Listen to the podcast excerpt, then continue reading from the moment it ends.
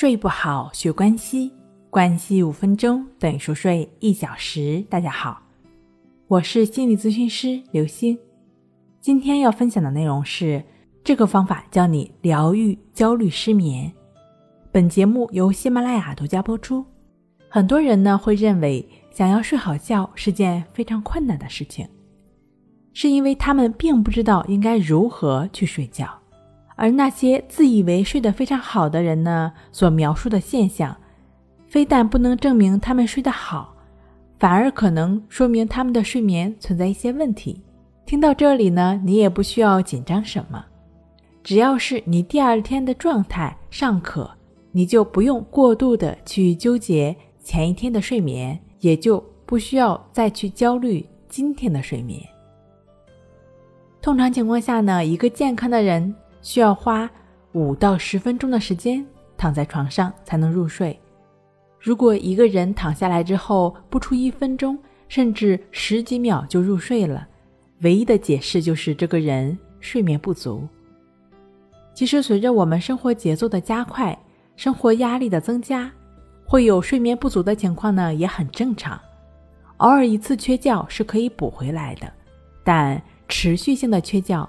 会使身体的疲劳不断累积，就像贷款一样，每贷一次就欠一些，贷的越多越勤，欠的就会越多。而持续性的缺觉使疲劳累积的也就会越多了。通常情况下，这种累积一旦超过十天，就可能出现通宵熬夜之后的症状，比如说头脑昏沉、思路不清晰、身体无力。长时间的睡眠不足可能会令人感到心里不安，从而呢更加睡不着、睡不踏实了。有人呢就会习惯，比如说平日欠的睡眠可以利用周末的时间补回来，于是呢平时非常不在意，只在周末没什么安排的时候呢多睡晚起，有时候甚至一觉睡到傍晚才起床。其实这样做呢是不合理的。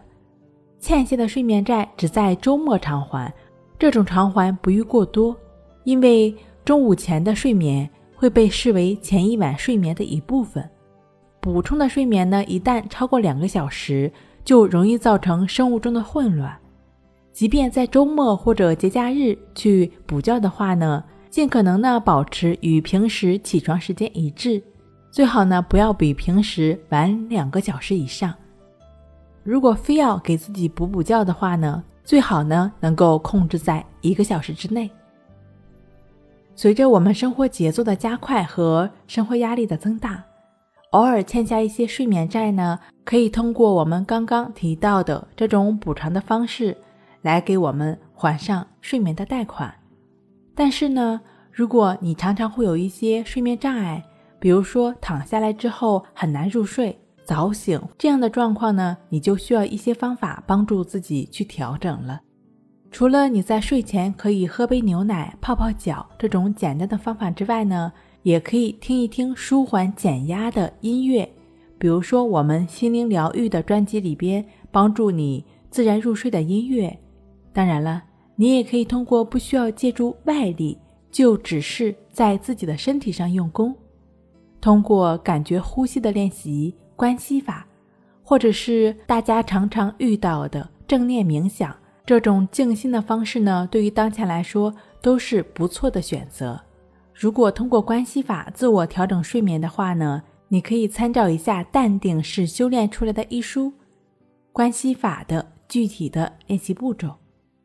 睡不好学关系，关系五分钟等于熟睡一小时。好了，今天跟您分享到这儿，那我们下期再见。